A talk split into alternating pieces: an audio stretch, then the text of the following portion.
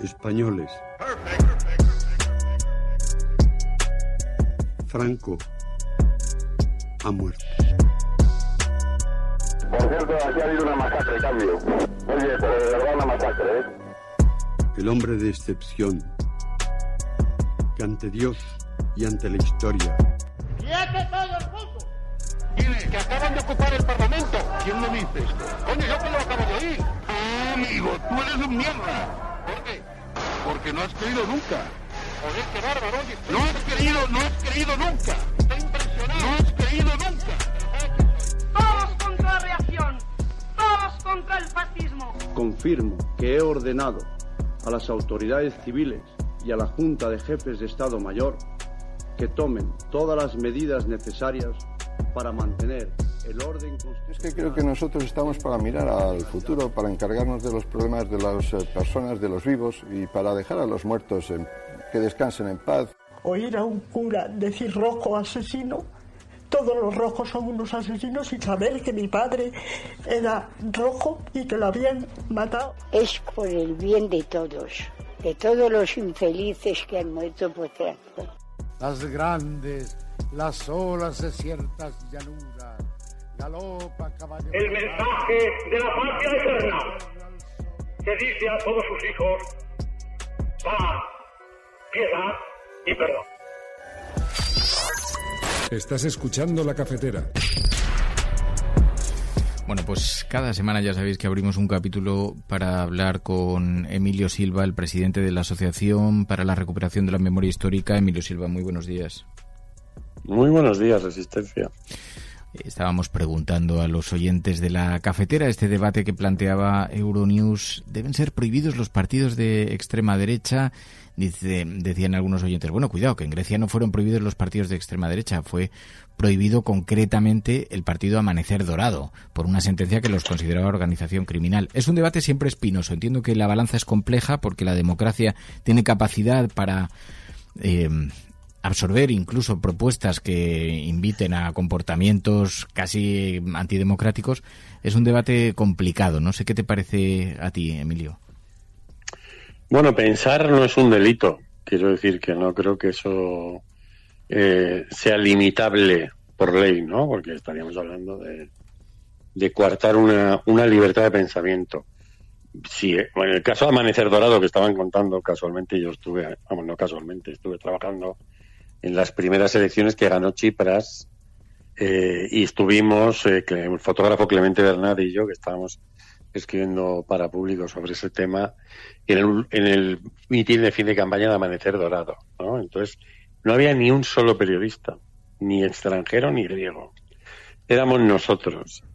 Eh, y el mitin consistió en que se llamara a una cárcel por teléfono, se pusiera un móvil al lado de un micrófono y su líder en ese momento, acusado de asesinar a un rapero, eh, estuvo media hora despotricando por el teléfono. Estamos hablando de delitos, ya no es pensar que esto es mejor o peor, sino estamos hablando de haber cometido un delito.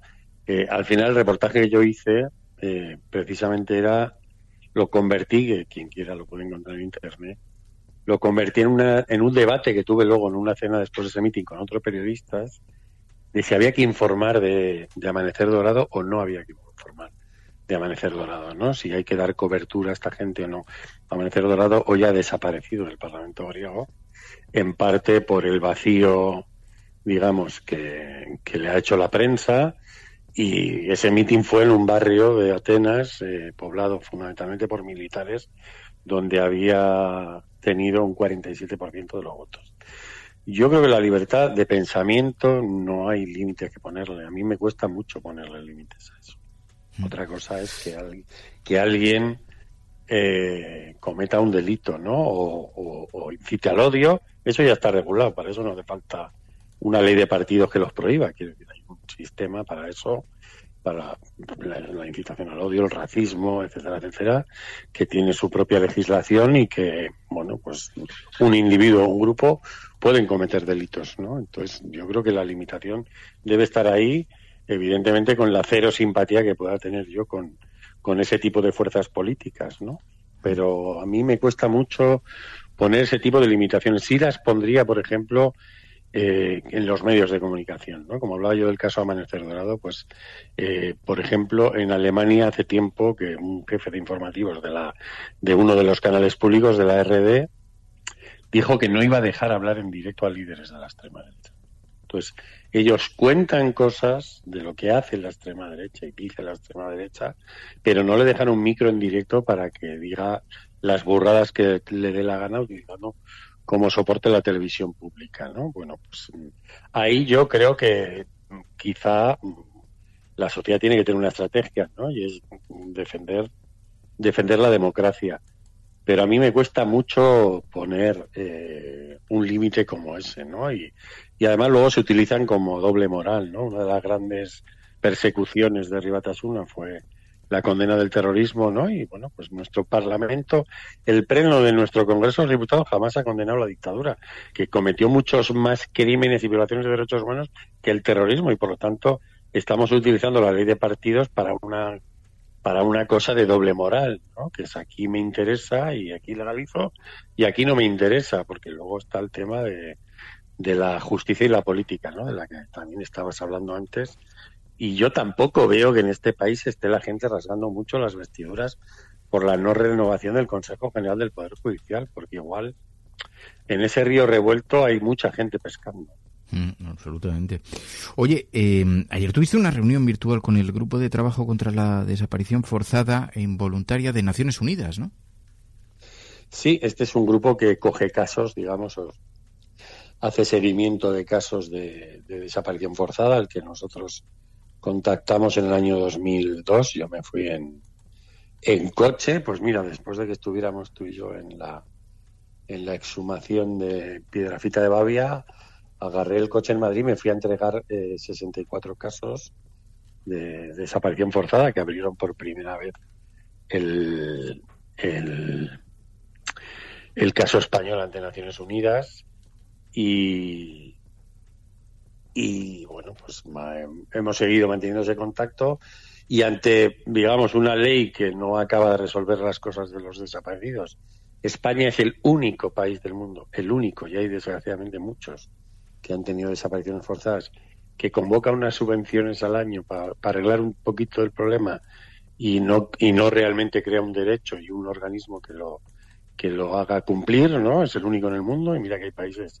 mucho más frágiles política y económicamente que el nuestro que que, que han optado por soluciones que realmente suponen más esfuerzo para ellos y tratar esto como un derecho. Y bueno, pues nosotros estamos trabajando. Este año Naciones Unidas va a evaluar a España y su cumplimiento de la Convención contra la desaparición forzada involuntaria. Y nosotros, bueno, pues estamos haciendo nuestro trabajo para explicarle a esos organismos eh, que la convención que ratificó España en septiembre del año 2009, cuando el ministro Moratino se entregó lo que se llama el instrumento ante la ONU en Nueva York, en septiembre de 2009, pues está siendo incumplida al día siguiente. ¿no?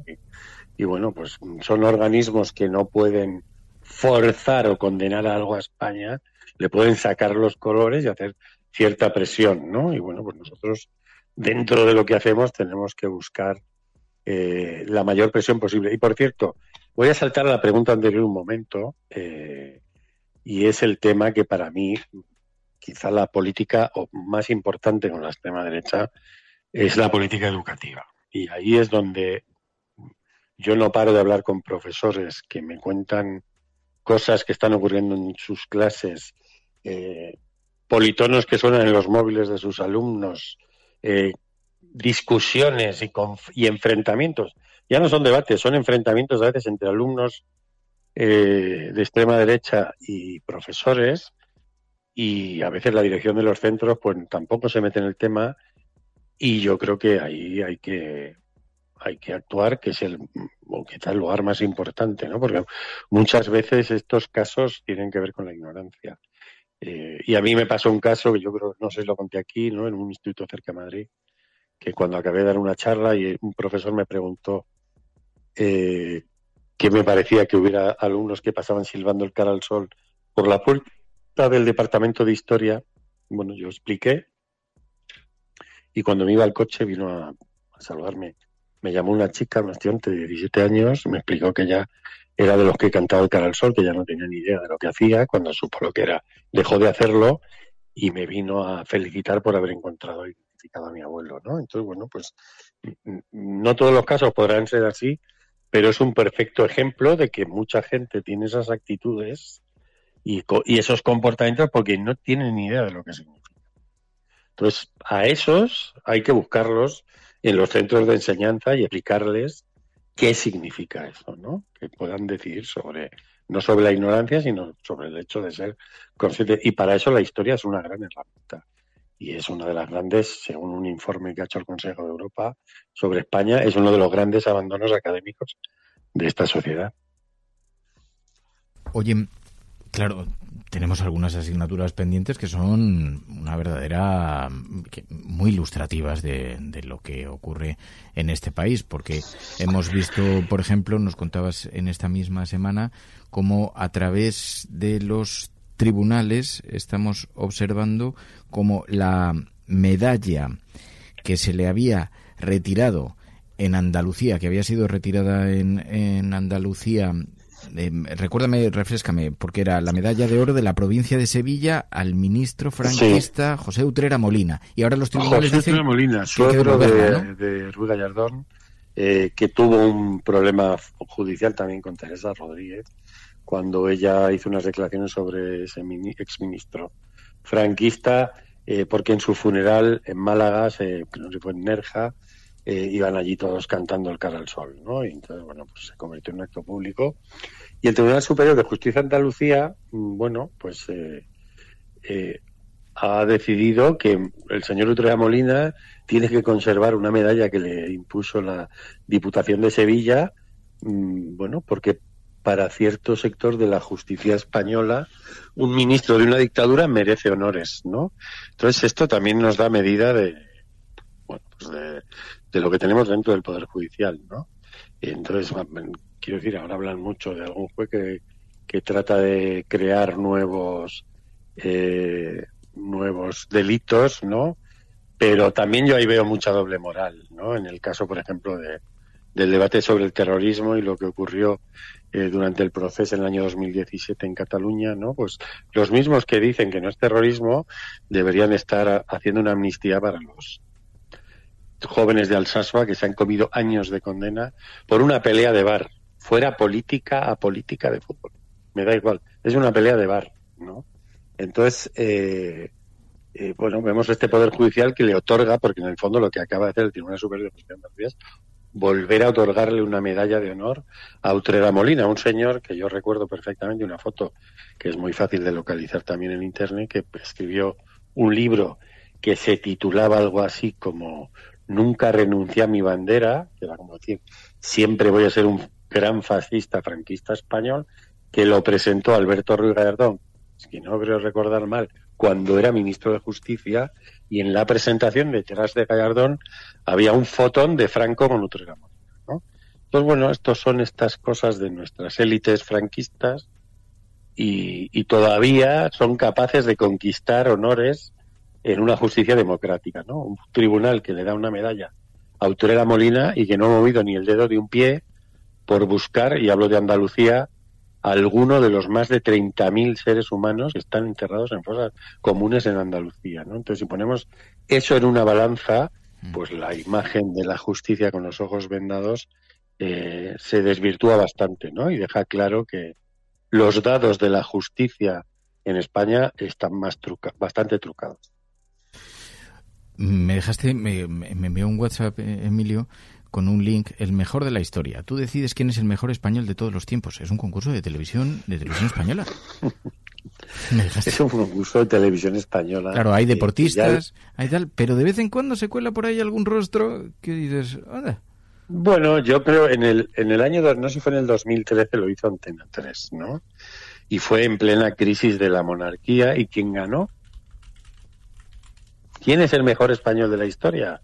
El emérito. No. Vamos a. Sí, claro, fue el emérito. ¿Ah, sí? Claro, justo cuando estaba en plena crisis la monarquía, eh, em, empezó su declive ante la opinión pública y, bueno, pues alguien decidió utilizar un, formato de televisión, creo que no sé, es británico, para restaurar eh, para restaurar la imagen de la monarquía. Parece que no lo han conseguido. Vamos a hacer, vamos a ver que, quién gana ahora en esta edición de televisión española, ¿no? Donde hay mucho, mucho deportista, algún escritor, etcétera, etcétera, pero mm, en cualquier caso la posición en la que quede el actual monarca es muy comprometida para el programa. Y vamos a ver si es el español de la historia. Lo triste es que, que no sé quién votase en esa edición de hace 10 años eligiera como español de la historia a un jefe de Estado cleptómano eh, que se dedicó a, en vez de a defender los intereses de esa sociedad que supuestamente representaba, a, hacer fortuna y a satisfacer sus vicios. Y bueno, pues eso nos explica muy bien eh, los engaños del poder, ¿no? Como los medios de comunicación españoles fueron responsables de construir ese mito en torno al emérito, ¿no? Y, y del poder que tiene, porque cuando hemos visto eh, que el rey estaba desnudo, ¿no? El sastre del emperador, y hemos visto lo que había debajo del traje, pues hemos visto que no tenía ningún, ningún, ninguna categoría para recibir esa, una votación como esa, ¿no? Bueno, hay mucha gente en nuestra historia que ha hecho cosas por el bien común. Pero bueno, suelen ser herramientas políticas y por ahora, hasta ahora se han utilizado para hacer restauraciones mediáticas. En este caso, pues puede que sea lo mismo, ahora que hay cierto malestar de algunos sectores políticos con, con el monarca y su obligación de firmar una posible ley de amnistía, pues igual esto es una especie de de frotarle la espalda, ¿no? Desde la televisión pública. A ver, pero que, que, además la gente está enajenada, porque tienes donde elegir, mm, no sé, he visto que estaba Francisco de Goya, Miguel de Cervantes, hay personajes universales. Es que, vamos a ver, el, el concurso todavía no se ha celebrado, pero tú decides quién es el mejor español de todos los tiempos y tienes a Hermida, el periodista. Hombre, el contraste con todos los respetos a, Ángel Nieto, a Rafa Nadal, esto le puede gustar a Pedro Ballín. Eh, tienes algunos personajes que, hombre, el mejor español de todos los tiempos, claro. También eso retrata un poco la, el pozo cultural de este de este país, pero bueno, no me bueno, yo te pido, yo te pido aquí que en una sobremesa tú hagas el peor español de todos los tiempos. Pero claro, tiene que ser el de todos los tiempos. Es, muy bonito. bueno, habrá gente que piensa que está vivo y coleando el peor español de todos los tiempos. Pero, pero eso o sea, viendo la amalgama que hemos tenido en este país desde el principio de los tiempos. Bueno, pero yo quiero saber, a mí me interesa saber, a mí me interesa saber quién es el peor o la peor española de todos los tiempos, ¿no? Sí, sí, sí, sí, claro. O sea, ayer mismo en una tertulia de televisión española estaban algunas tertulianas defendiendo a Isabel la Católica por ejemplo. la, reina de la persecución religiosa. Bueno, pues me parece interesante darle la vuelta a eso y decidir o votar o argumentar quién podría ser la peor persona española de todos los Sí, mira, Félix Rodríguez de la Fuente estoy viendo que está. Hombre, a mí me encanta Félix Rodríguez de la Fuente. Yo diría que fue un, gran ser humano, el mejor español de todos los tiempos. No lo sé. Durruti, dice Amelia. bueno, pues eso, ese es el debate. En fin, Emilio Silva, gracias, presidente de la Asociación para la Recuperación de la Memoria Histórica. Buenos días, mucha suerte. Un abrazo muy fuerte a la resistencia. Sigamos ahí.